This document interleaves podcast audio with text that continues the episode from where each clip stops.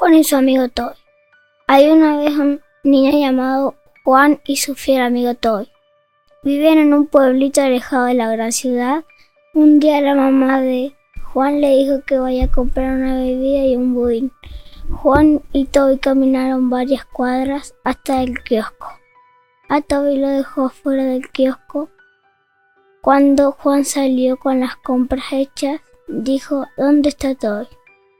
Juan salió a buscarlo, corrió todo el pueblo, cuadra por cuadra, y le preguntó al señor, que vivía frente al kiosco, si había visto a su pequeño amigo. Y el señor le respondió si un perro correteando un gato. Juan caminó mirando un lado a otro hasta que vio un pequeño gato arriba del árbol. Y bajó estaba Toby ladrando. Juan se puso muy feliz y corrió a abrazarlo.